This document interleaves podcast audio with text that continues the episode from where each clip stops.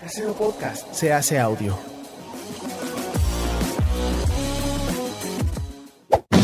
¡Chavos, banda!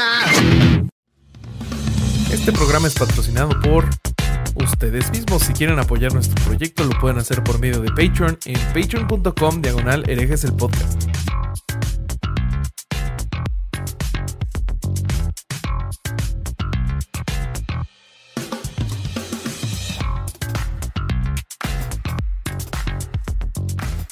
¿Qué tal, herejes? ¿Cómo están? Acá Vasco.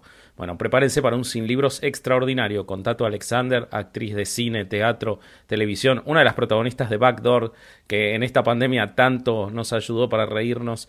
Eh, hablamos de todo, realmente de todo, de cine, de teatro, de su técnica, de sus estudios, pero también de mucho más. Eh, así que prepárense y ya los dejo con eso. Pero antes quería recordarles que ya estrenamos nuestro segundo episodio en Podimo. Este viernes se estrena el tercero sobre Norberto Rivera. Ya tuvimos legalización de drogas, crímenes en el Vaticano y ahora Norberto Rivera. Prepárense. Eh, se, está buenísimo, se los prometo. Y con la, el link que se encuentra en nuestra descripción, acá en el video, tienen tres meses al precio de uno. Pueden escuchar todo herejes, toda la temporada exclusiva y muchos más contenidos de Podimo. Así que por favor, suscríbanse, lo van a disfrutar muchísimo, muchísimo, muchísimo. Los dejo con el episodio. ¿Qué tal mis estimados herejes? Bienvenidos a Sin Libros, el lugar donde los herejes nos quitamos las ganas de saber todo sobre la gente que admiramos, queremos y nos interesa sin prejuicios ni barreras. Venimos a preguntar para aprender. ¿Cómo están muchachos? Eh, yo soy Bobby. Estoy muy, muy, contento por la invitadaza que tenemos hoy.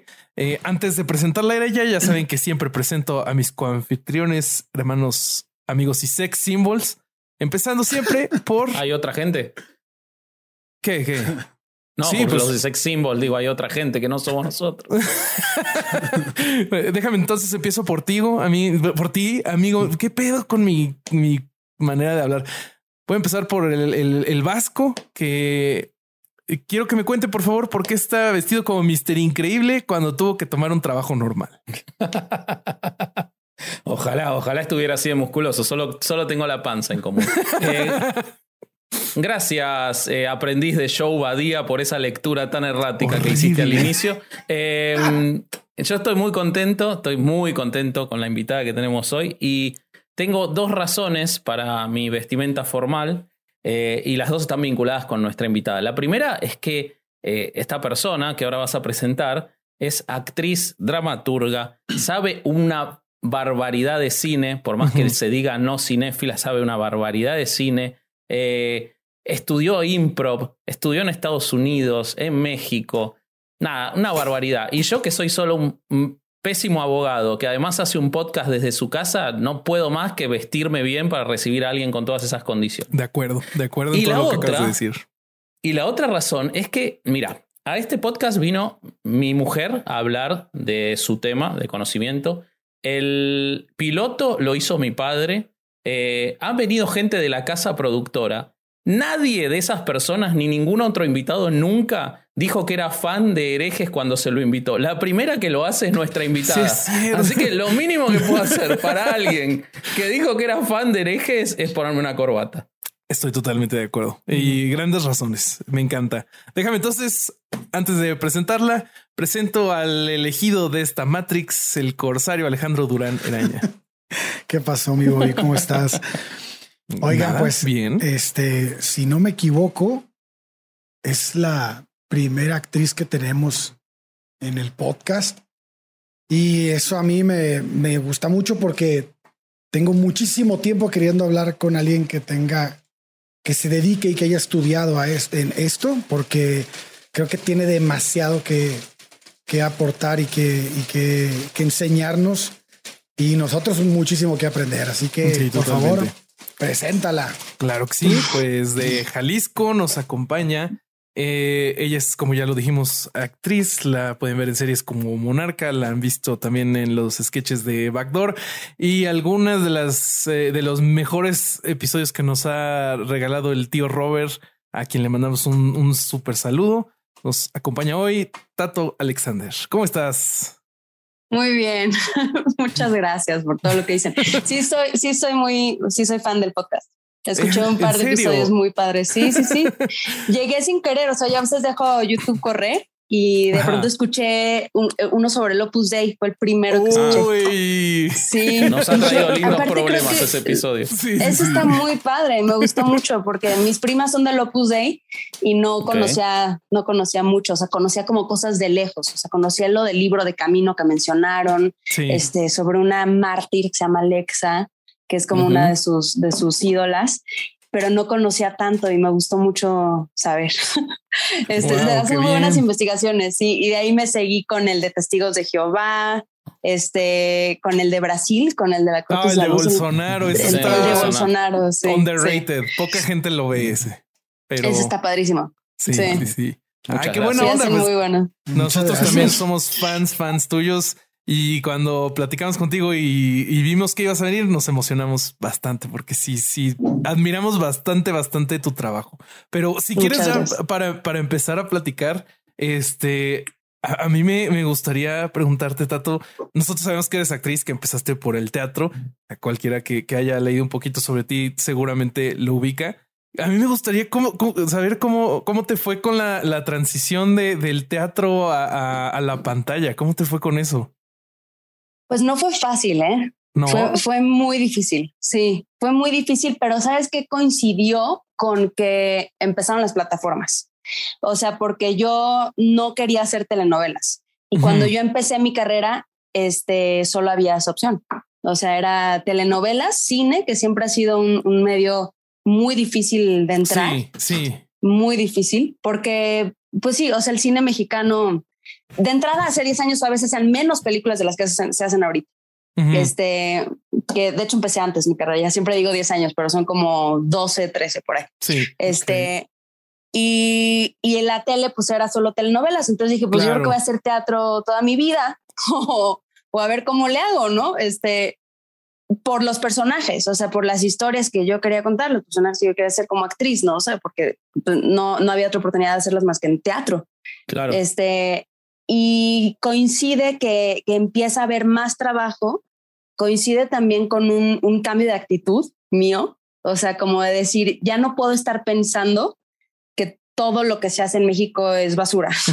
Antes pensaba eso porque pues solo tenía, tenía solo acceso a las telenovelas. Entonces, este, como que tuve que cambiar mi actitud porque me había quedado mucho con esa, con esa idea, ¿no? Entonces, realmente no, no me no procuraba mucho saber lo que se estaba haciendo aquí, los nuevos creadores, las nuevas gentes que estaban trabajando en la televisión, o sea, como que tenía siempre la, la idea muy, muy, muy vieja, ¿no? Entonces como que mi actitud era muy negativa. Este, y, y tuve que cambiar de actitud, empezar a ver más, más allá de lo que conocía y coincidió con que pues empezó a haber mucho más trabajo, mucho más oportunidad y ahorita puedes ver a un montón de actores de teatro Claro. En, la, en la tele, en las plataformas. Le tuve que echar muchas ganas en el sentido de eso, cambiar de actitud, ser más humilde y empezar a, a moverme, o sea, empezar a, a, con los directores de casting, esas cosas que, que uno siempre dice, ay, son humillantes, son horribles, así de estarte reportando cada semana con el director de casting, pues así, así eso empecé a hacer y, y así, este, y me llegó el casting de Backdoor así de, por el teatro, gracias a Dios. Sí, claro. Este, y, y, a partir de ahí ya pues empezó a fluir. ¿Ya habías hecho comedia antes de Backdoor? Había hecho una obra de teatro que tenía mucho de comedia. eh, un monólogo que hice durante cuatro o cinco años más o menos. Y de ahí me, me, llamaron. Ah, qué bien. O sea, sí, lo, las personas que llevaban Backdoor en ese momento era otra productora. Era, bueno, siempre fue Comedy Central, pero los servicios de producción los hacía Headroom, que es los, los que hacen este, bueno, los que hacían en su momento eh, Drunk History y todos ellos. Ah, sí, claro, claro. Sí, sí, sí, sí, sí, Entonces había gente ahí trabajando que dijo, güey, pues tenemos que llamar actores de teatro y nos llamaron a mí, a Memo Villegas, a Vero Bravo, que son, somos, éramos actores completamente desconocidos, porque solo habíamos hecho teatro. Gente de ah. teatro que sepa hacer comedia. Entonces, tanto Memo, por ejemplo, como yo, habíamos hecho monólogos de teatro con comedia. Ok. Pero vos además te habías ido a estudiar eh, improv a Nueva York. Eso fue antes de, de estar en Backdoor, Eso fue antes. Eso fue cuando ya, dije, ya no aguanto más. Sí. Yo me fui a estudiar, yo estudié en Nueva York este, teatro. Y, pero eso fue hace, pues sí, hace más de 10 años.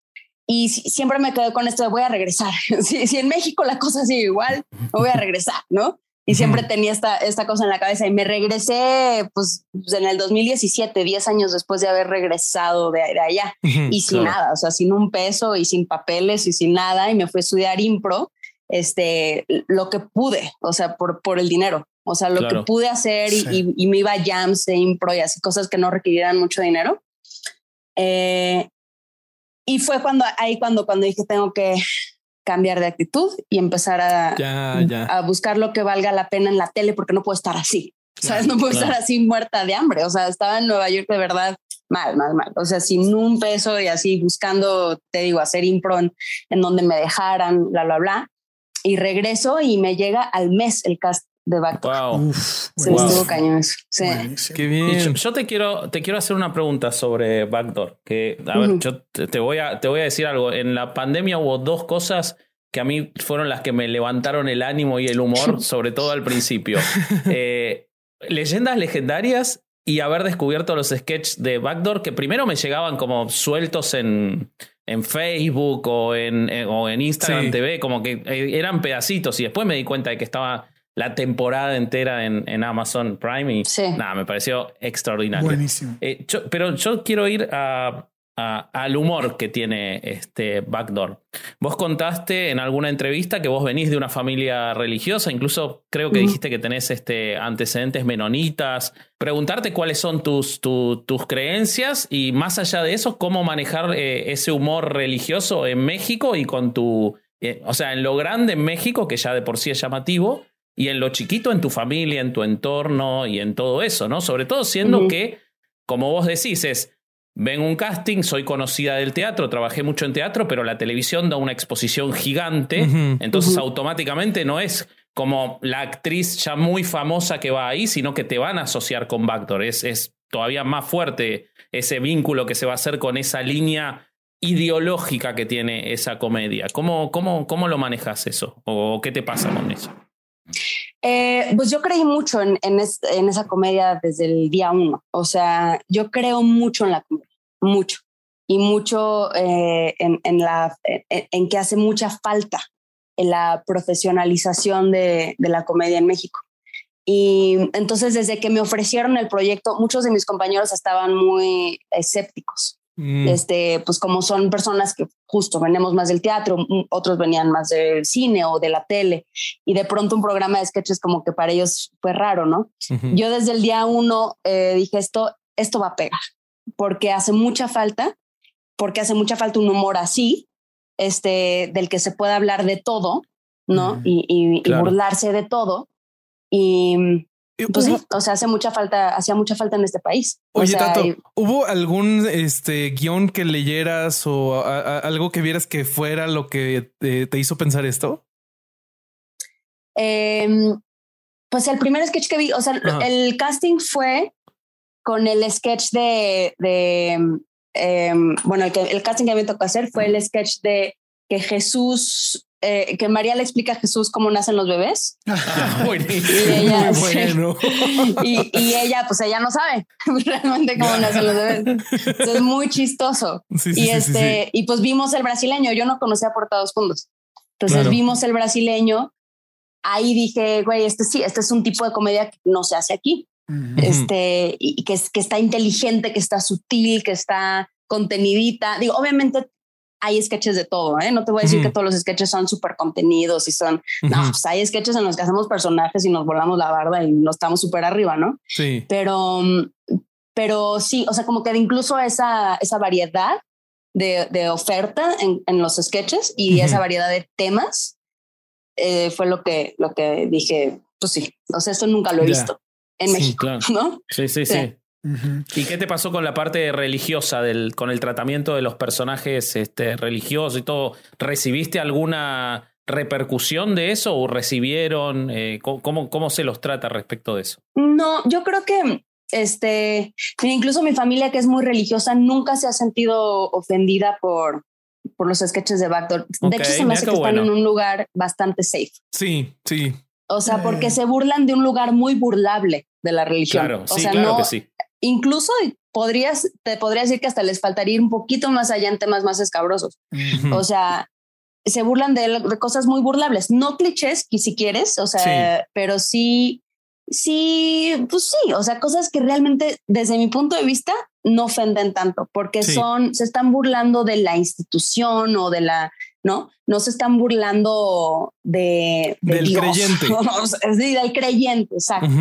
O sea, no se están burlando de, la gente vulnerable, pues no se están burlando de, alguien, este, pues sí, no se están burlando del lado vulnerable de, la religión que existe, ¿no? Y por eso, por eso tiene tanto éxito. A, este veces sí de las contradicciones de las creencias, ¿no? Como cuando investigan cuestiones del cielo y todo eso, que en otro momento hubiera sido muy pesado, pero claro, se toma desde el lado del humor y desde el absurdo y me imagino que por ahí funciona más tranquilo. Sí, no, desde el dolor, o sea, yo creo que no, la religión está muy ligada al dolor humano, yo creo.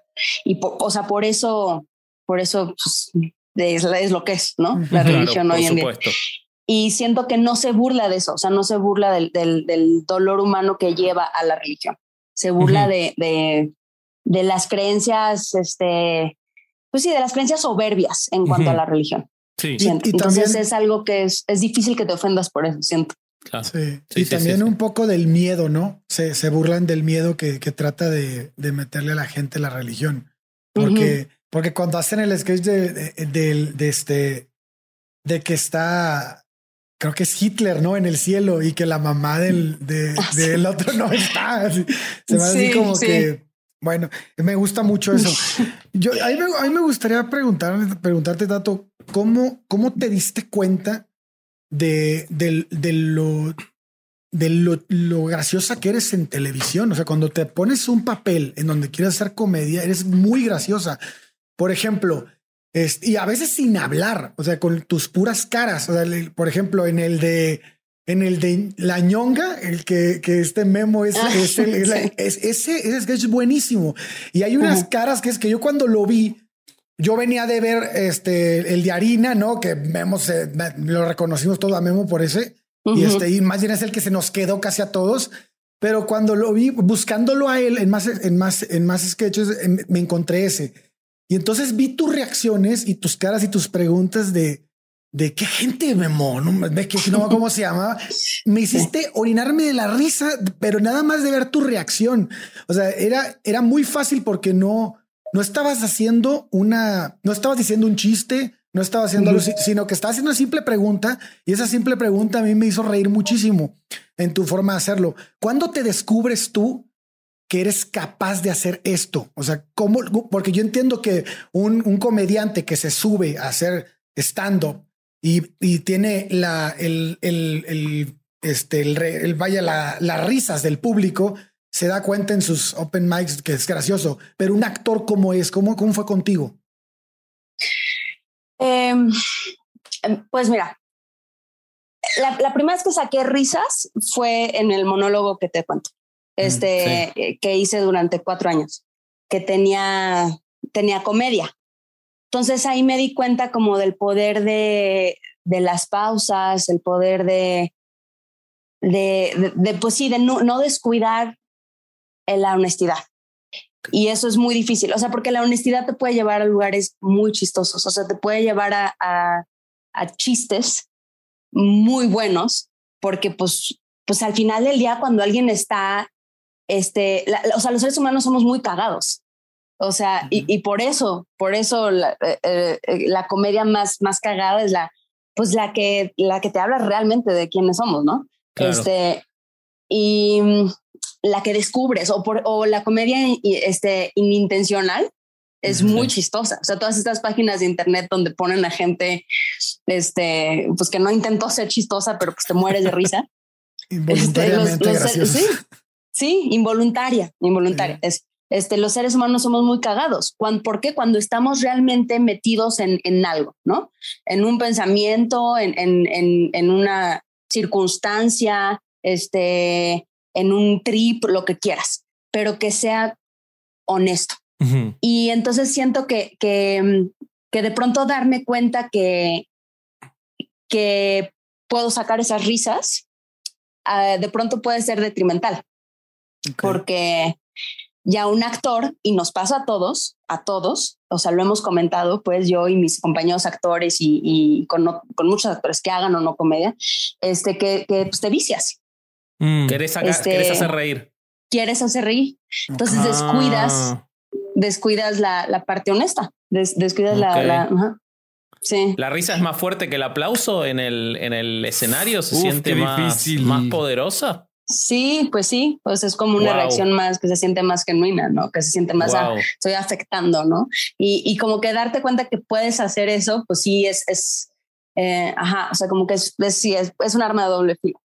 Ok, oye, oye, Tato, y pues justo de lo que platicas de que eh, creíste en, en, en, Backdoor por las características del, del proyecto y, y, por cómo vemos que te gusta eh, interpretar personajes con algún tipo de, de mensaje que traen, igual que los sketches de, de Backdoor.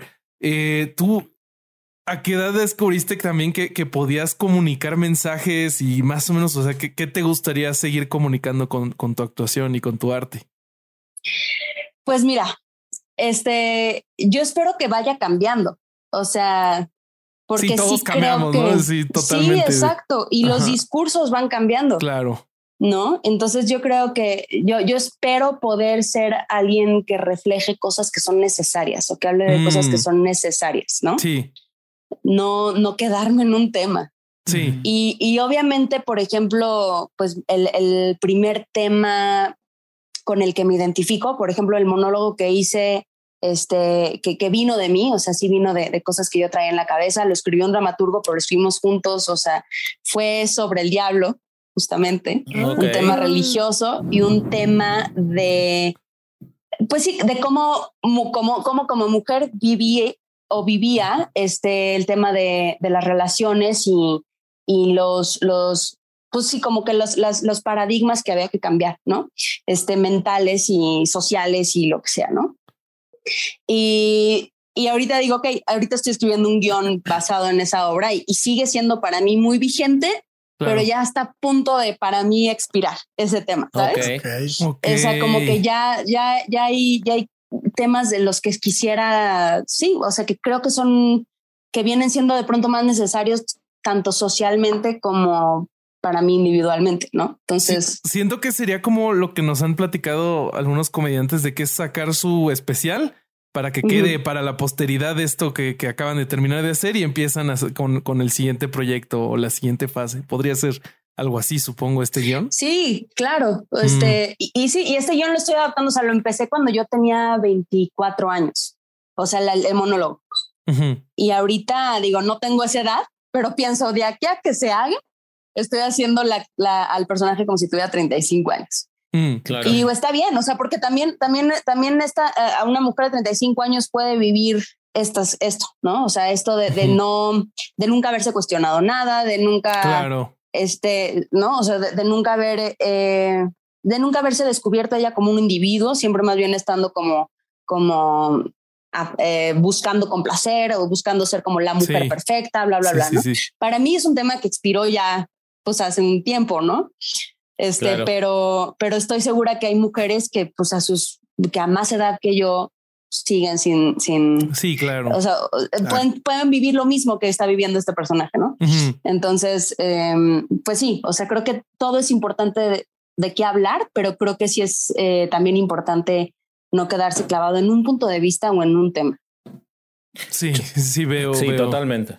Totalmente. Yo te quiero hacer una pregunta. Eh, te, escuchamos hablar muchísimo de cine, ¿no? Con, con este. con el tío Robert, en, un montón de oportunidades. Eh, en alguna entrevista que leí tuya en la que decías que no eras cinéfila, no te considerabas cinéfila porque no tenías los conocimientos técnicos, pero es evidente que te gusta muchísimo el cine, que mirás mucho cine, que tenés una opinión formada sobre qué te gusta y qué no, y por qué te gusta y por qué no, y los personajes. Eh, pero a su vez, hoy, y que has trabajado en cine independiente, hablaste de una, la primera película que hiciste, en la entrevista con nuestro compañero de Chavos Banda, eh, Covarrubias, hablaste sobre esa pequeña película que hiciste, que fue más que nada festivales. Pero hoy sos una actriz que está trabajando mucho en televisión, no solo en Backdoor, como sobrevivir soltero. Eh, y yo tengo muchos amigos eh, productores de televisión, por lo menos acá en Argentina, que me dicen que cuando uno trabaja en televisión, ya trabajar en cine, si bien es, deseable y todo, es a veces muy complejo porque los tiempos son otros, las esperas son otras. Eh, es otra dinámica total de trabajo. Eh, hoy en día, ¿te gustaría hacer más cine? O... No, claro, sí. Sí, mucho. ¿Qué, te, gustaría, ¿Qué te gustaría hacer? ¿Te gustaría escribir vos? ¿Te gustaría trabajar para, ¿Cuál es el sueño? Para, otros. ¿Qué, ¿Qué, te gustaría hacer en cine?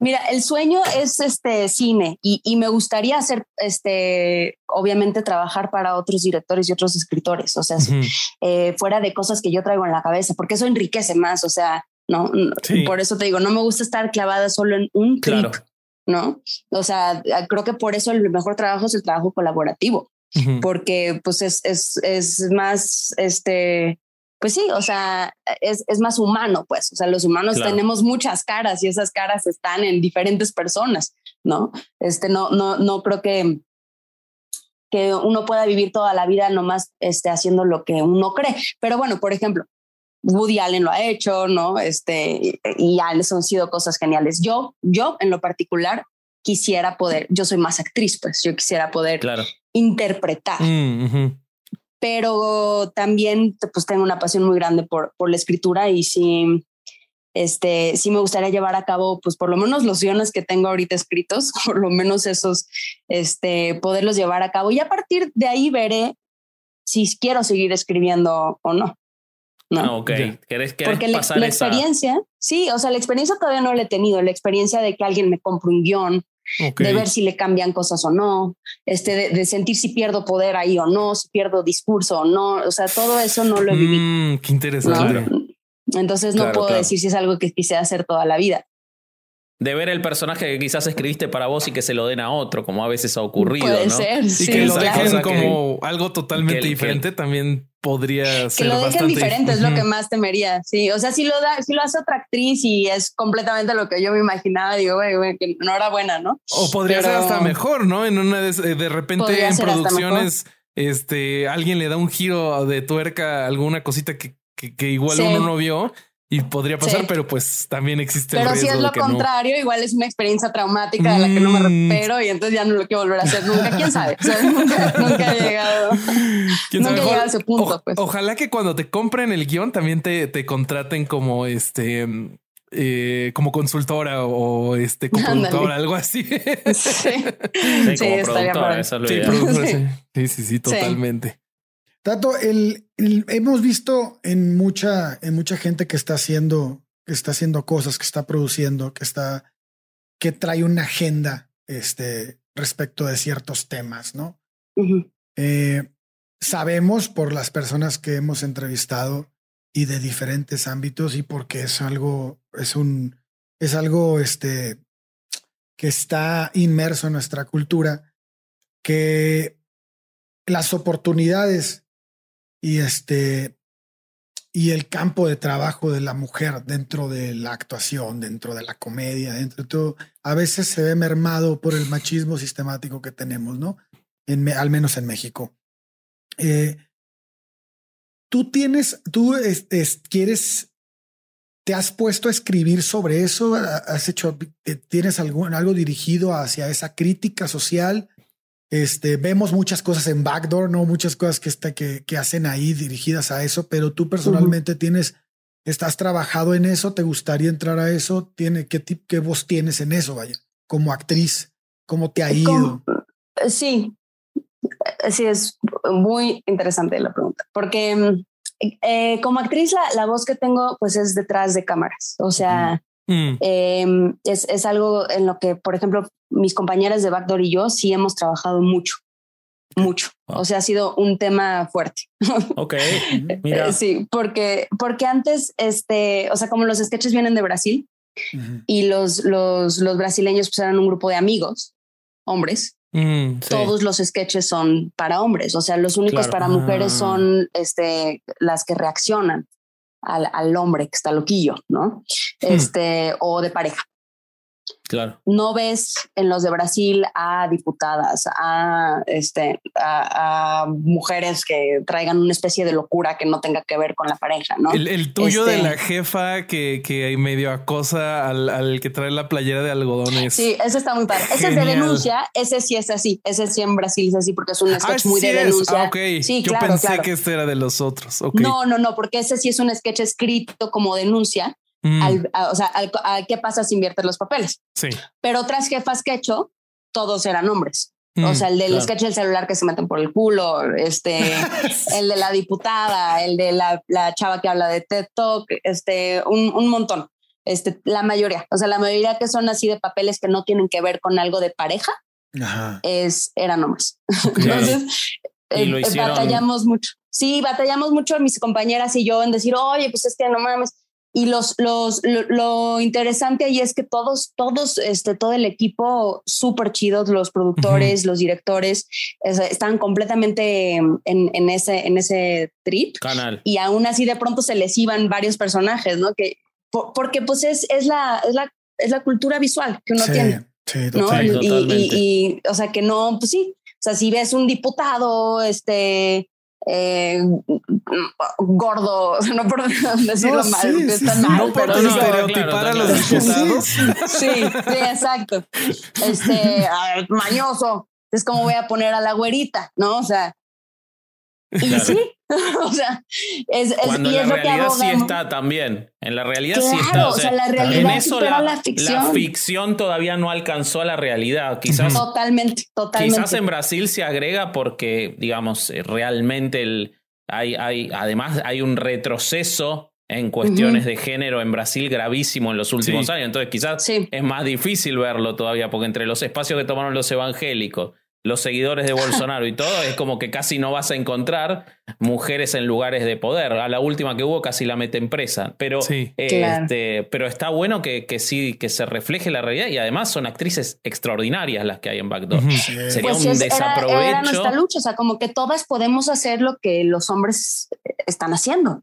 ¿no? O sea, podemos tener monólogos de tres páginas, la mayoría de las actrices que estamos en Backdoor, y la mayoría de las veces nosotros escuchábamos los monólogos de los compañeros y decíamos, ah, ay, qué loco está. Oh, oh". y hacías y reaccionabas, ¿no?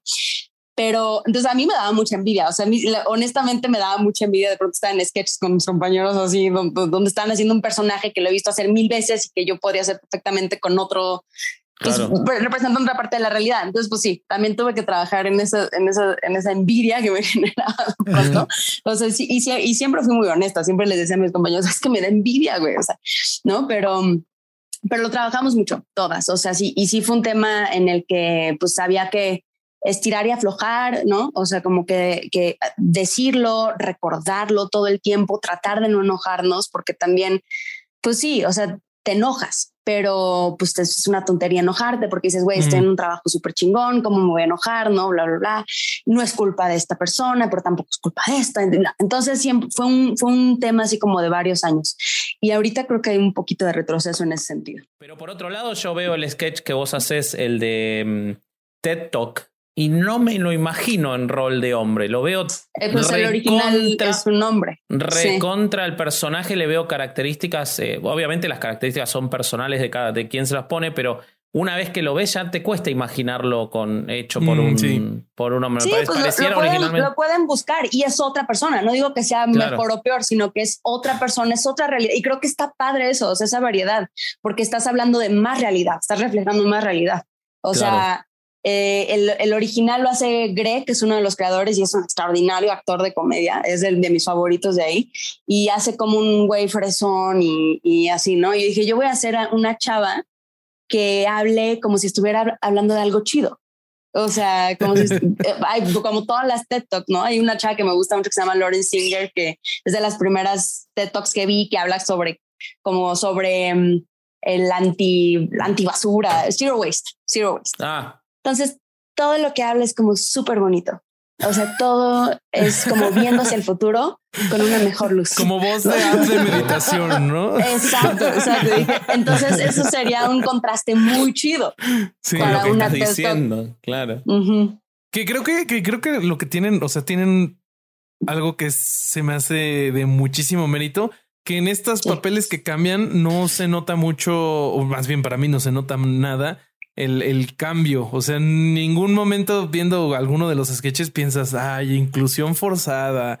O quieren llenar las cuotas o algo así, no sé, para mí. Pues no, yo tampoco creo eso. Me siento que les queda muy natural. Y, pues sí, porque las o sea, porque estas personas existen.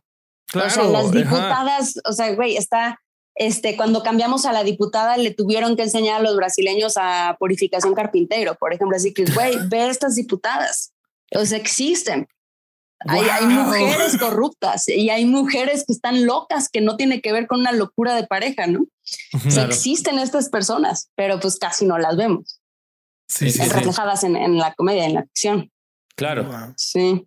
Me quedé pensando en que está padrísimo que, que tenga, que ustedes como actrices eh, hayan tenido el colmillo para revisar esos guiones, el material original y poderlo adaptar y, hacer mancuerna con los escritores dándoles referencias para, para lograr sketches tan padres en donde ustedes les ayudaron con, con la parte de modificación del guion. Se me hace muy, muy, muy cañón. O sea, Cualquiera pensaría que, que, el actor nada más llega, se para y recita unas líneas, tal vez llora, tal vez se ríe o algo así, pero ese trabajo está admirable. Ay, pues gracias. O sea, pues somos actrices muy clavadas para bien y para mal, porque muchas veces para mal también es como que ¿Cómo, ¿cómo sería para mal? Eso sí no lo entiendo. No, bueno, no, no, no. O sea, no has visto un actor clavado, eso sí es vergonzoso. Sí, no sé, bueno, de lo poco que ubico, hablan muy mal de los actores del método, que dicen que luego son muy, muy groseros y que no, déjalo, está en su papel y vete para acá. En ese pues sentido. eso, ya no está tan de moda, pero sí somos clavados. O sea, y mira, no, no voy a hablar tanto de eso porque justo tengo un guion sobre eso. en, donde, en, donde, me hago mierda, o sea, si me agarro a mí me hago mierda, sí, porque sí son cosas que yo he dicho y después las escribo en comedia y las leo y digo, no puede ser que yo sea esta persona y yo haya dicho esto. O sea, y, son cosas que yo he dicho, ¿sabes? O sea, que de actriz clavada. Este, sí. Pues sí, Pero sí, o sea, no, no, podemos evitar lo que somos. Sí contaste en una entrevista el tema de cómo dimensionan el teatro como un lugar casi sagrado, ¿no? Los, los, ah, los, Este, los vestidores, el, bueno, todo, ¿no? Como que es un lugar que y, que los comediantes fueron a mancillarlo, a ensuciarlo.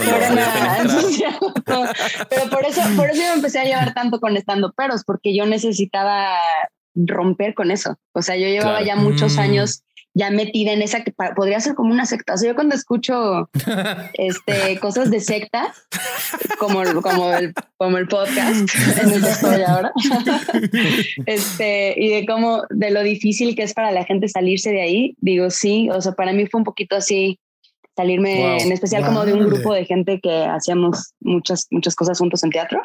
Este, sí, como que era, e, es una cosa en la que, güey, o sea, estás como traicionando este, el arte, estás traicionando eh, a tu esencia y al, oficio y a los dioses del teatro, porque se usa mucho esa palabra, los dioses del teatro. Wow, este, hasta deidades, hasta hay un panteón de, dioses. Sí, sí, sí. y castigo y todo, o sea, te van a castigar los dioses del teatro. Y son muy supersticiosos, ¿no? Además. Rómpete una pierna, por ejemplo. Muy supersticiosos, muy, muy o sea, yo, yo que soy una persona que no soy buena con los rituales, soy como muy, pues muy desordenada, pues.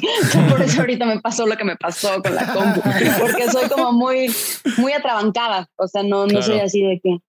Y, y, mis compañeros eran así de, pues sí, ritual, y, lo cual admiro mucho. O sea, y ya he intentado ya hacerlo así, pero me cuesta. O sea, como que hacer ritual de quitarte la ropa, ponerla en un lugar, este, pensar en ciertas cosas, poner esta música, no sé. O sea, como que, y, ah. la superstición de que si no haces eso, no te va a ir mm. bien. Yo tengo la superstición contraria, o sea, yo como que necesito sentir que no lo estoy planeando tanto, aunque lo planeo mucho. Ok, ok, ok. Uy, y eso va en contra de lo que hacen los demás. Justo me, acordé, no sé si vieron esta serie This Is Us que está en, en Amazon. La ubico, pero no le Yo no le Bueno, hay, hay, una situación de un actor que hace como un show de cada semana estilo de Nani, pero es un güey y por razones del destino, que no les quiero tirar spoilers, empieza a hacer teatro y justo sufre todas estas situaciones de que los actores de teatro dicen, no mames, este cabrón que viene de hacer una comedia barata, ahora quiere venir aquí a pararse al teatro donde se hace la actuación seria de verdad. Supongo que también hay muchas situaciones de esas, ¿no? Que igual algún actor de, de otro, de, otro medio, televisión, cine, se quiere probar en teatro o tiene ganas de hacer teatro por cualquier cosa. No, y obviamente hay discriminación. ¿Y cómo te ah, atreves, no? Tú, tú que sí, No tiene academia. A mí me decían no, que no tenía academia.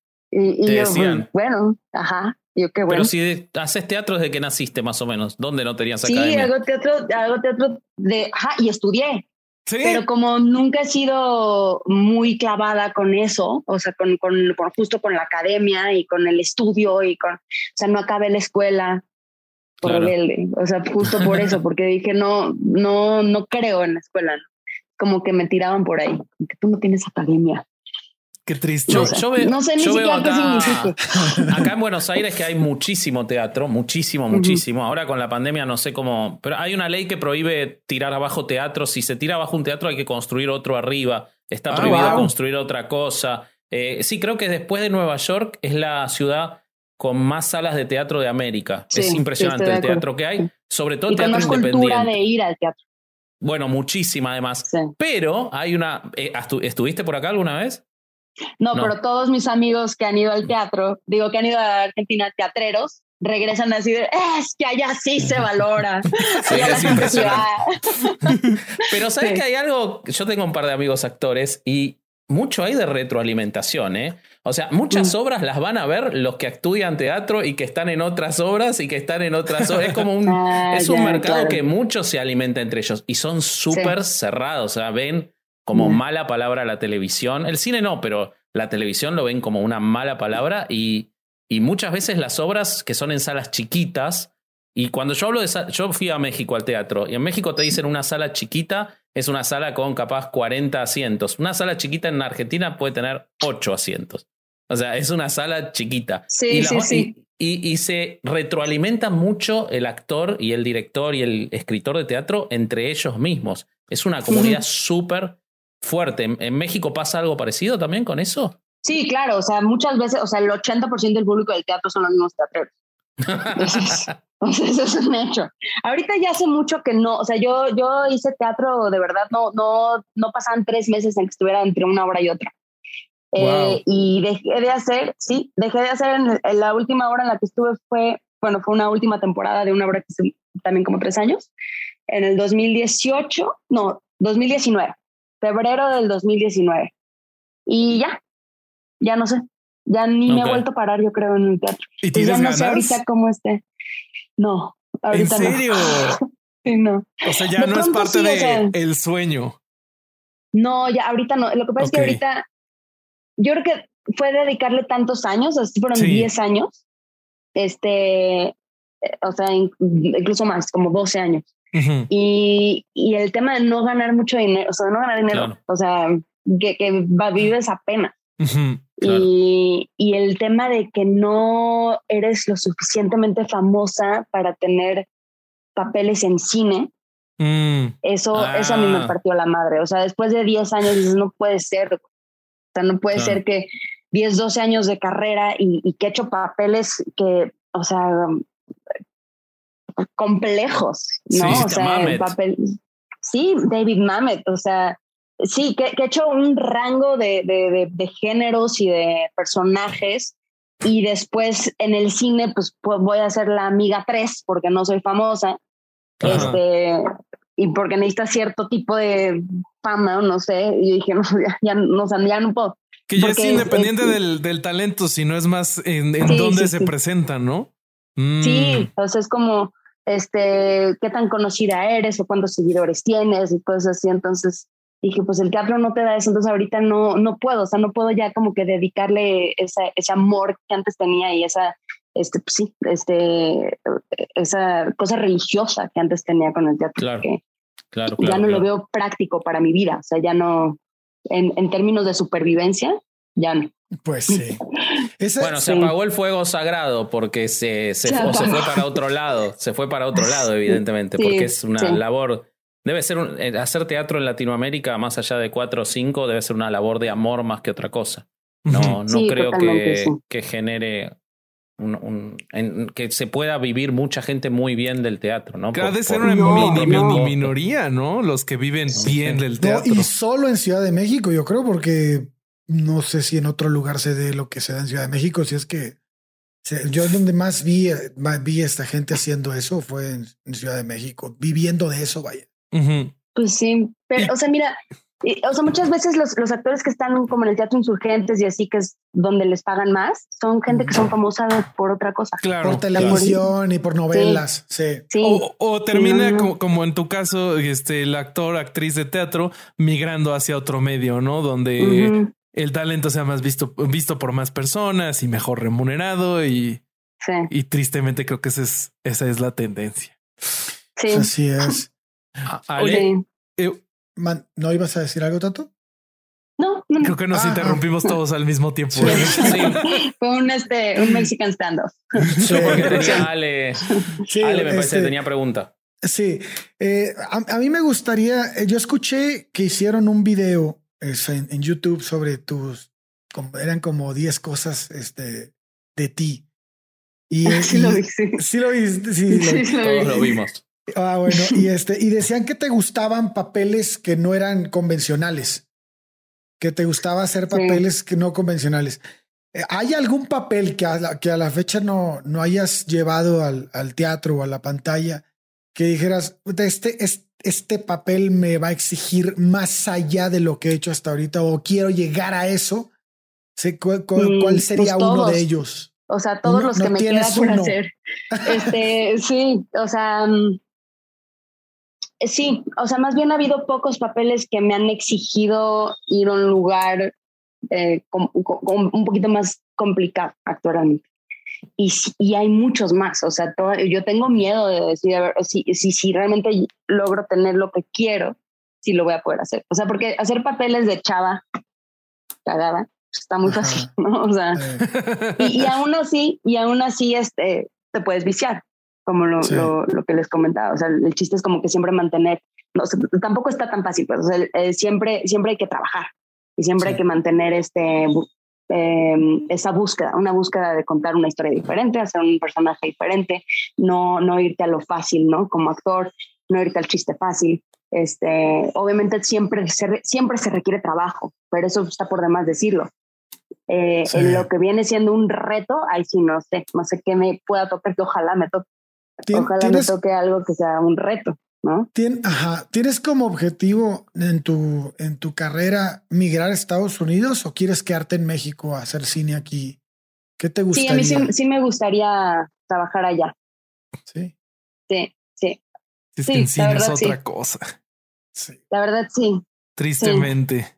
Vos sabés que eso es interesante y siempre lo noto porque eh, los actores mexicanos, los directores mexicanos, los guionistas mexicanos, los directores de fotografía mexicanos van a trabajar a Estados Unidos. Eh, obviamente no todos, pero hay muchos trabajando. Hemos entrevistado nosotros a un par y, y les va muy bien. Y el argentino, no sé por qué, tiene un prejuicio contra irse a Estados Unidos terrible, terrible. como, sí, hay un actor acá muy famoso, no sé si lo conocerán, que se llama Ricardo Darín, un actor que, trabaja. Bueno, eh, Tato lo conoce, es, es el principal actor de Argentina, muy famoso en España también, trabajó en películas ganadoras del Oscar.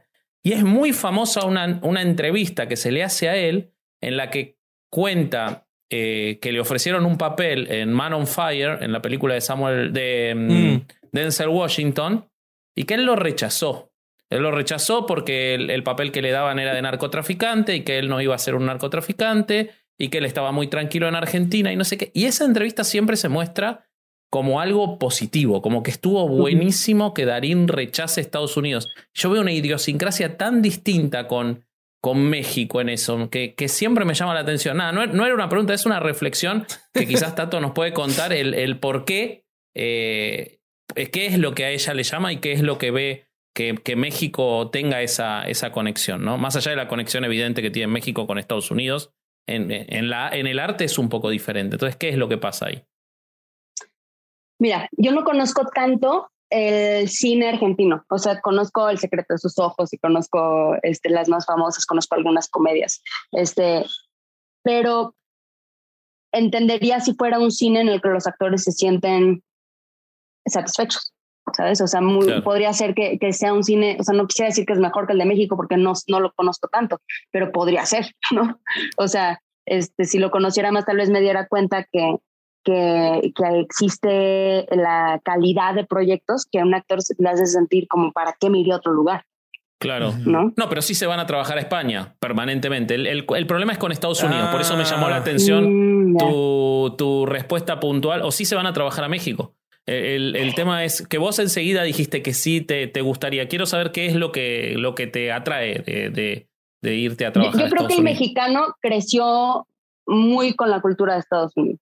O sea, y eso es algo muy común en, en, muchos, en especial en gente que hace comedia. O sea, la comedia que, que consumimos la mayoría de los que ahorita nos dedicamos a la comedia fue comedia gringa.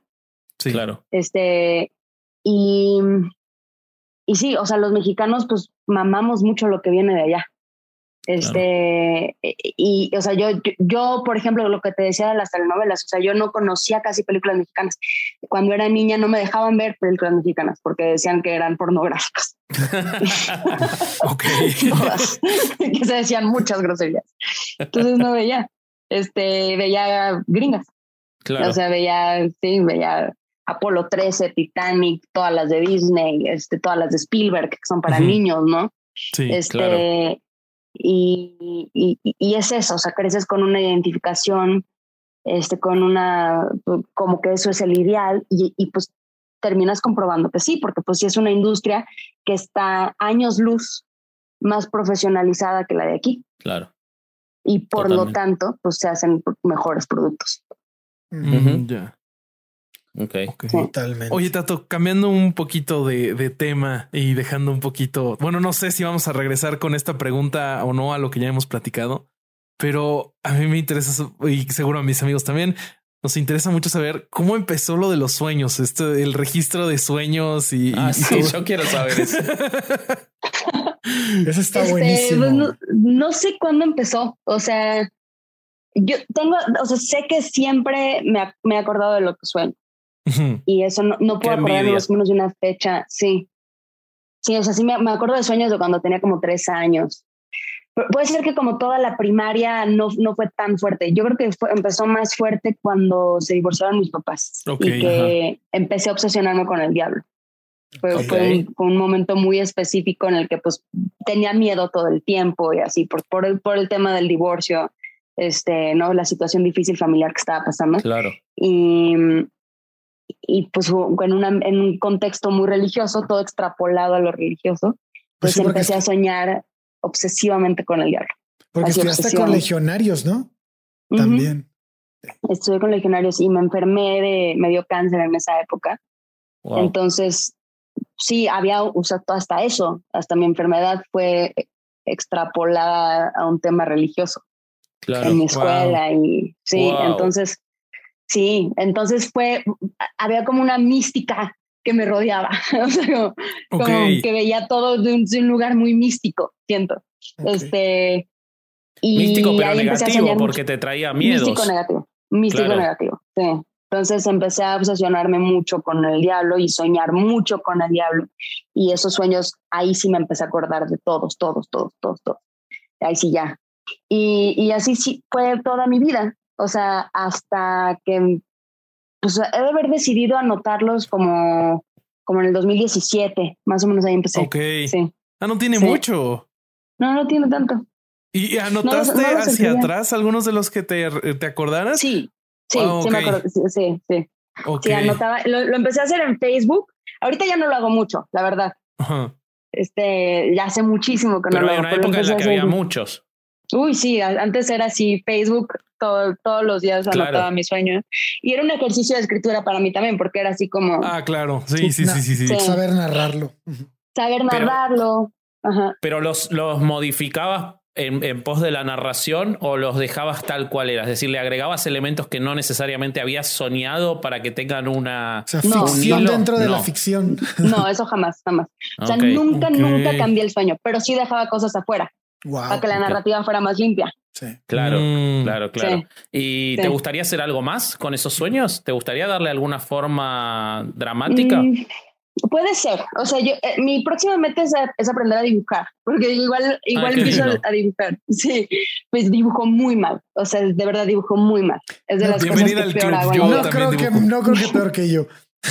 Deberíamos hacer unas olimpiadas de dibujos feos, a ver si es cierto. los, los peores dibujos, pero que, que, te engañen y que te digan, no es de dibujo chido, y que ganes que lo intentes mil. Oigan, no sé qué opinen ustedes, Vasco y Bobby, pero yo creo que a Tato hay que presentarla con Alonso. Sí, ¿no? Ah, sí.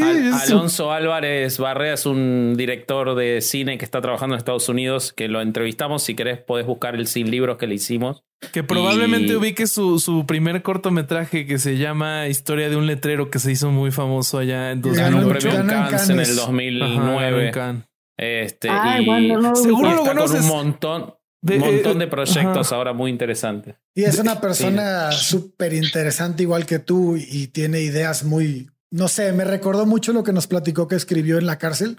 Con todo ah, lo que está diciendo Tato. Sí, sí, sí, sí, sí, sí. Siento que, siento que tendrían una plática como de 10 horas. Alonso, si, estás viendo, si estás viendo este episodio, apúntale, cabrón.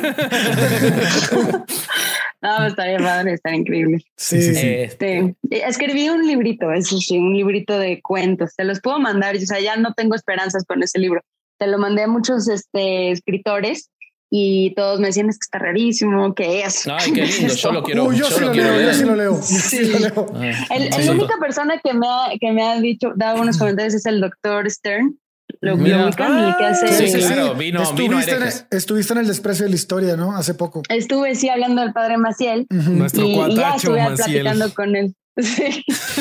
sí, no, no, no, un temazo. La verdad es que no me cansa, no me cansa esto. Pero bueno, le enseñé el libro y sí me, me, me, dijo buenos comentarios en el sentido que me dijo lo que, lo que pensaba del libro, que era exactamente lo que yo quería hacer con el libro. Mira y bueno. mira, sí me entendió. Ajá. Bueno, este, lo tendremos que leer entonces. Lo tendremos que leer nosotros, si tenés ganas. Ay, sí, este, claro, Sí, dale, por favor. Sí, en serio nos gustaría. Em, bueno, yo te creo que vamos a ir para la última pregunta, me parece, por el tiempo, ¿no, Bobby? Sí, me parece que sí. Sí. Eh, yo te quiero hacer una pregunta volviendo al tema que tocó Alejandro hace un rato relativo al tema del machismo y de, y de todas estas búsquedas de modificar esas estructuras tan instaladas en, en México en general, en Latinoamérica, en, en, en todos los ámbitos laborales. Y vos eh, has estado muy vinculada con, con el ámbito del stand-up, de la comedia en México. Eh, tuviste, bueno, vínculos directos, vínculos de, de convivencia que viviste con nuestro amigo Horacio Almada, este, cosa que me enteré hoy viendo una entrevista y me dio mucha risa. Eh, y, pero bueno, conoces, ese, conoces ese ambiente eh, quizás un poco de afuera, ¿no? Pero lo conoces bien. Y ahora han surgido nuevamente, no, no es la primera vez, lamentablemente es la cuarta o quinta en el curso de estos últimos dos años, pero esta semana surgieron nuevas denuncias contra, contra un comediante, contra Eduardo Talavera. Más allá del nombre y más allá de la persona que, eh, darás tu opinión o no, pero no, no voy tanto a eso.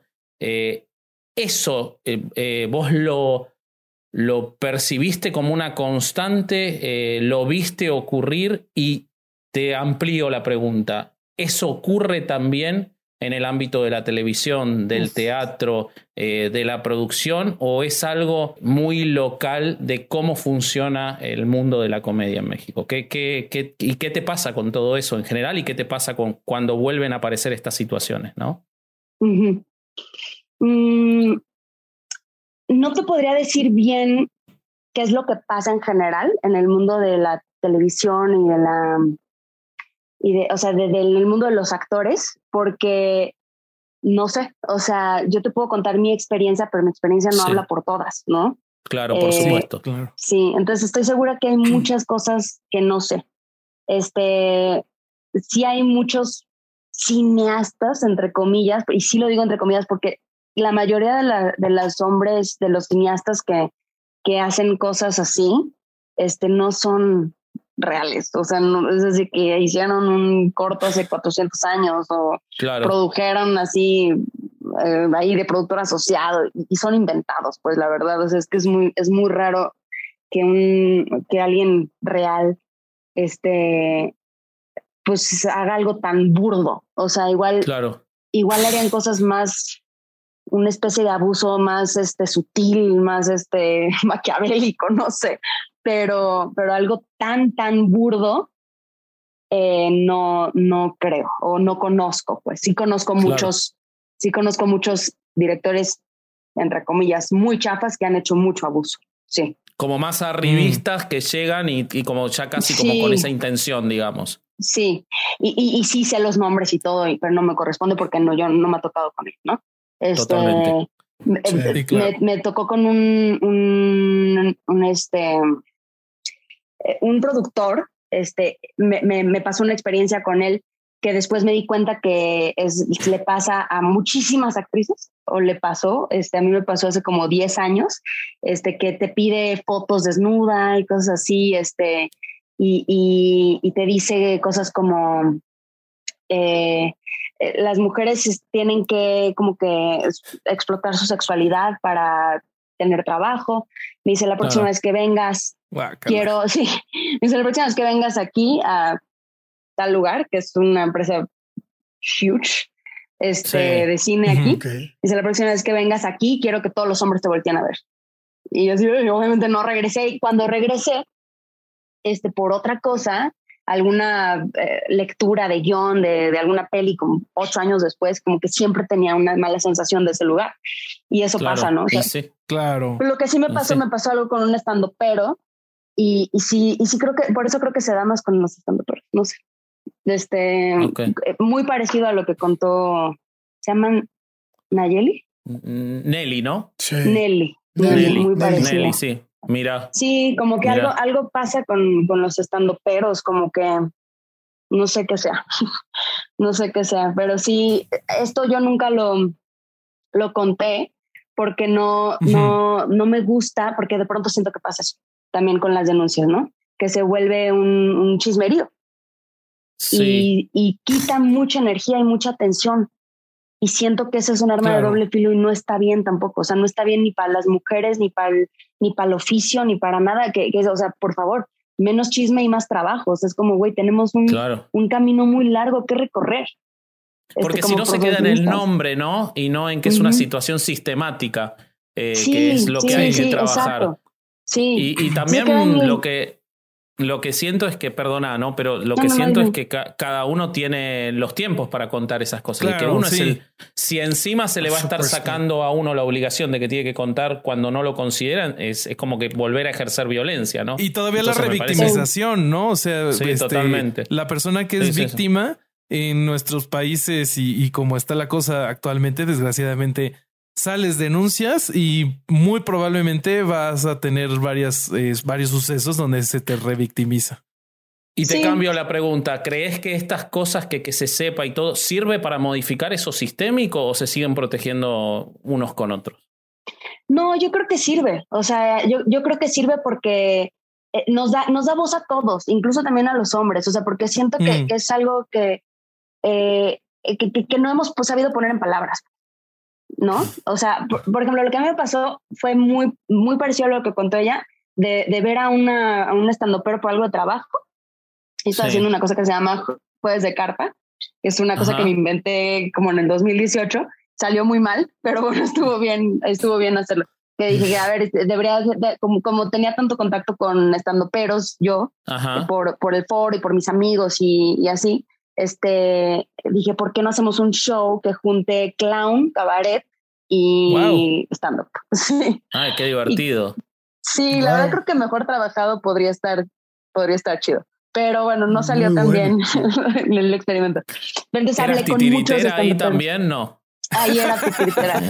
Sí, porque es titiritera, es titiritera, sí, sí, es Master sí. Puppeteer, salvo que no hace pues los títeres. Ahí lo que yo hacía era estar con un títere Y estuvo ah. Fernando Rivera Calderón, que es un super cabaretero, fue el tío Robert que salvó las, salvó las tres funciones del Este, en otra fue Bobby Comedia, que es muy buena. La verdad es que los estantoperos tienen eso, o sea, como que salvaban mucho las funciones.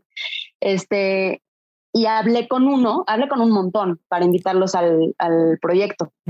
Y hablé con uno que, que famoso, ¿no? Mm. Pues eso, o sea, creo, que es eso, como que se les sube muy rápido y son gente como muy acomplejada y como que a la hora de, sentirse famosos, no sé, creen que pueden hacer lo que sea. Este, pero bueno, no soy psicóloga, pero el güey me, me, me dice, le explico, ¿no? Le explico de qué se trata el proyecto, bla, bla, bla. Este, y ya termino de explicarle, me dice, bueno, pero ¿qué? ¿Estamos en una Tinder date? Y yo, no, no. Y es esto, mi reacción es como, reírme, ¿no? Digo, es que esa es la educación que todos tenemos, las mujeres a evadir, a reírnos, a, a no, a no ser claras, porque también pues no estamos acostumbradas a ser claras. Mm. Y, y, los hombres también no, no están acostumbrados a leernos bien, ¿sabes? Y tampoco es su culpa, o sea, eh, no sé, o sí. No, y esta, y esta cultura de el no realmente no significa no, ¿no? Y, tú tienes que, seguir intentando, o sea. Sí.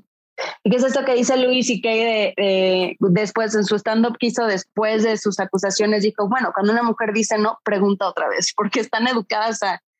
Ah, no. Claro. Cuando una mujer te dice que sí, pregunta otra vez porque están educadas a decir que sí. Pero bueno, entonces con este güey insistente, insistente, insistente, insistente, y ay, bueno, sabes, como que evadiendo, evadiendo, evadiendo, evadiendo, evadiendo. Este, y total que en un momento, así, pum, tocamiento no pedido, así pussy grab, literal. No, así, así, así de la nada. O sea, yo estaba así con, con comida porque estaban comiendo y cada quien en su silla, así lejos, ¿sabes? Y yo tenía comida aquí en mi entrepierna y agarra y me dice, ay, se te cayó no sé qué. Dios. Y yo igual, y digo, o sea, me quedo así. Te quedas en shock y yo lo, lo que pensé, o sea, así de tonta. Pensé, ok, igual si no digo nada, este, él va a pensar que realmente no me tocó y entonces nomás me tocó la pierna y entonces realmente no pasó nada aquí, no pasó nada aquí, no pasó nada aquí. Ya como 10 minutos después le dije, ya me voy, me voy, ¿no? Sí, es que entras en modo de fight or flight, ¿no? O sea, de más sí, sí, sí. Sí. Aparte la situación de violencia de las dos personas solas, o sea, el ejercicio de violencia está en todo, en el discurso, en la situación en la que te ponen, porque obviamente, y, yo ahí sí creo que es culpa de, de, de, cómo estamos construidos y de cómo está construida la sociedad que da esos permisos, porque no lo harían en público, no, lo harían con 30 personas más, entonces saben que está mal lo que están haciendo. Saben que es reprochable lo que están haciendo. Y, no, no, cabe la inocencia en eso. O sea, no cabe La, la, la, leí mal el código social, porque si no lo harías en público. Si lo haces cuando estás solo con la persona es porque vos sabés que lo que estás haciendo es reprochable. Sí, y después, o sea, lo que pasa también mucho es que lo mismo que me pasó cuando iba a este, a este lugar con, con, el productor, o sea, ni siquiera con él ya, o sea, ya iba a otras cosas y el lugar me causaba una vibra así, este, cuando lo veía él, que aparte lo veía mucho y es muy amigo de actores y es muy, porque salen todas las películas aparte, este, es muy amigo de actores y de productores, entonces a mí ya me caían gordos todos y si no tenía ni por qué caerme gordos sus amigos, pero ya me caían gordos sus amigos, me caían gordos el productor, o sea, entonces cada vez que estaba en una premia en la que él estaba, yo estaba de genio, entonces dices como que se va, se va construyendo esa, esa, esa cosa, sí, ese como resentimiento, ¿no? De, de siento de las mujeres, este, que a veces se sale de, de, control. O sea, sí creo que a veces ya el, el, enojo de las mujeres se sale de control. Creo que tiene una razón, como las que les estoy diciendo, pero una razón muy importante y es muy importante que hablemos de esto para que cambiemos todos, pero no quedarse ahí, porque sí siento que, que nos está haciendo mucha falta este, trabajar, o sea, trabajar en, nuestro oficio. O sea, por estarnos quedando clavados y clavades y clavadas en, en estos temas, nos está haciendo mucha falta seguir trabajando en ser mejores profesionistas. Y ya, Entiendo. mejores comediantes, mejores actores, mejores actrices, porque te clavas en, en, en el chismerío. Mm, claro. Y es, es por eso creo que es un arma de doble filo estas, esto de las denuncias, pues. Mm. Ok. Te puedes quedar ahí, lo puedes hacer tu identidad y dices, no, güey. Hay más, que, hay más que ofrecer. Porque además termina siendo eh, tu propio. Bueno, pero es también, perdón, ¿no? Pero es parte del constructo social. la persona que denuncia termina siendo solo eso, la persona, que denunció a tal. Ajá, y entonces, pero eso es parte de lo que también construimos sobre el lugar que le asignamos, sobre todo a la mujer. Si ya hizo esa denuncia, ya es solo eso, ya dejó de ser buena comediante, la buena actriz, que además hizo un acto de un ejercicio de justicia de denunciar a alguien que cometió un delito, eh, que ejerció violencia, pero no, se pero también creo que es parte de porque no sabemos lidiar y porque no se dio herramientas a la víctima para lidiar con eso y se la termina poniendo en esa, en esa vitrina, ¿no? Yo no sé realmente cuál es la solución, pero, pero coincido con vos que es un, es, o sea, es, es siempre generarle un problema a quien ya tuvo el problema, a la víctima, ¿no? A, sí. mí, a mí me gustó mucho cómo lo, lo manejó Nelly, porque Nelly dijo algo, algo muy interesante. Eh, dos cosas súper interesantes que, cuando, lo, cuando la escuché dije, no mames, sí es cierto. Ella dijo, cuando esta persona me tocó, dejaba de tocarme cuando, cuando todos se callaban. O sea, qué tan pedo estaba ese güey para no darse, para, para poder razonar ese pedo. Entonces, esa fue una. Y la otra que dijo fue, ¿por qué lo digo ahora? Porque yo sé que no le van a hacer nada. Porque la impunidad es algo que va a pasar porque tiene un chingo y no lo puedo ni probar. Y todos y somos abogados y sabemos que no lo va a poder probar así. ya tiene muchísimo tiempo que pasó. Sí, nosotros estamos peleando con Ricardo Ponce, que nos denuncia, nos, nos amenaza a él a nosotros con denunciarnos. ¿Ah, sí? Eh, sí. Este, sí, por el episodio que hicimos. O sea, y él ya se siente tranquilo al respecto y él dice que le va a hacer juicio a los herejes. O sea, imagínate, así es, así es la situación. Y, la otra, y la otra parte era que ella decía, este, si yo no puedo meterlo a la cárcel o, hacer lo que pague una fianza, no sé qué, lo que quiera, lo voy a dejar sin amigos y sin trabajo. O sea, esa, fue su, su, decisión. Dije, güey, pues es que se, entiende la, este, la desesperación, la, la, la, de ya no sé qué hacer, cabrón. O sea, no, sí, sí, sí, entiendo perfecto y, y, y también entiendo perfecto tu postura. Y este, y se me hace como que es, es doloroso que tengan que pasar por esto. Y bueno, pues creo que como dijo Bobby en otro episodio, los que estamos en, en este, en una, ¿cómo dijiste Bobby? En una situación de yo, no me acuerdo, yo no me acuerdo lo que yo digo. Bobby dice las cosas y ya no, se acuerda. lo borro, güey. Él sabe que dice bienvenidos a Herejes el podcast. Todo lo, Por eso que todo lo que digo tiene que estar escrito. Y lo tiene, lo tiene anotado, boludo. En una, en una situación de privilegio, como estamos nosotros, creo que somos los que tenemos que levantar la voz y tenemos que hablar y tenemos que decir y tenemos que denunciar, ¿no? Como lo hicimos con Ricardo Ponce. Pero bueno, este, pues qué gacho que hayas pasado por algo así. Sí, sí, y nada, te agradezco. Fue mucho más que lo que, que lo que iba a la pregunta. Gracias por, por, por ese lugar. Y, y, yo lo que creo eh, de, lo que vos contás, que estoy totalmente de acuerdo con vos, porque no puede ser que lo que te pasó se transforme en tu enemigo en el ejercicio de tu profesión. Pero ahí es porque las instituciones fallan. Porque una persona debería poder hacer y decir en el tiempo que lo considere lo que ocurrió para que las instituciones lleven adelante el trabajo que tienen que llevar adelante, para que le enseñen a la sociedad que no es impune seguir comportándose así, porque vos quizás no podés resolver a un tipo que tiene 50 años que la cabeza se la criaron de otra forma, pero sí te vas a poder, si vos le das el castigo suficiente a un Ricardo Ponce o a, cualquiera de estos denunciados, con, con eh, tomando el testimonio de la víctima, eh, no van, el próximo lo va a pensar dos veces antes de hacerlo. Y es así. ¿Por qué ha ocurrido así? Nada, vamos a, vamos a Patreon, vamos a Patreon a divertirnos un poco con preguntas. Sí, sí, va a quitarnos este un poco lo, la seriedad de este, de este momento. Pero este antes, antes de, despedirnos de, del público en general, eh, Tato, ¿cómo te pueden encontrar nuestros, nuestros este, escuchas en, en redes sociales? Y si nos quieres contar de algún proyecto ah, que, que te gustaría que vieran. Em, estoy en mis redes sociales como Tatis Alexander, en todas. En Twitter, tatis.alexander. Em, y en, en, Instagram solo así. directo. Y después se estrena la segunda temporada de Cómo sobrevivir soltero. También si a alguien le gusta, pues ya se estrena casi, la segunda. Casi no la nombramos. A mí me gusta mucho lo que haces en esa serie. O sea, eh, Alejandro, Alejandro dijo algo sobre tu tu este, capacidad para eh, actuar eh, sin eh, las líneas o con la cara, con los gestos. Y tenés un montón de situaciones en esa serie en las que se dan factores externos que te hacen cambiar rápidamente lo que está ocurriendo. Y me encanta cómo haces eso. Me, parece buenísimo. Me gusta mucho. Me gusta mucho lo que haces vos en esa serie. Muchas gracias. Pues estrenamos la 2. Falta mucho, la verdad. yo creo que en junio, pero ya la grabamos. Pero sí, estrenamos en, en, junio del 2022. Pero ahí los, los fans ya saben que ahí viene. Entonces, tengan paciencia. si no la han visto, la pueden ver. Ah, tienen tiempo para empezar a verla y ya viene, este, cuando terminen, ya está la, la segunda temporada. Todo en Amazon Prime, que fue nuestro auspiciante hasta hace poco y que si quieren volver, pueden volver tranquilamente. Siempre aquí, siempre tiene la puerta abierta. Este, pero bueno, vámonos entonces a las preguntas de Patreon. Eh, por lo pronto logramos sacar adelante otro programa sin haber tocado los libros. Vámonos. Ahí va.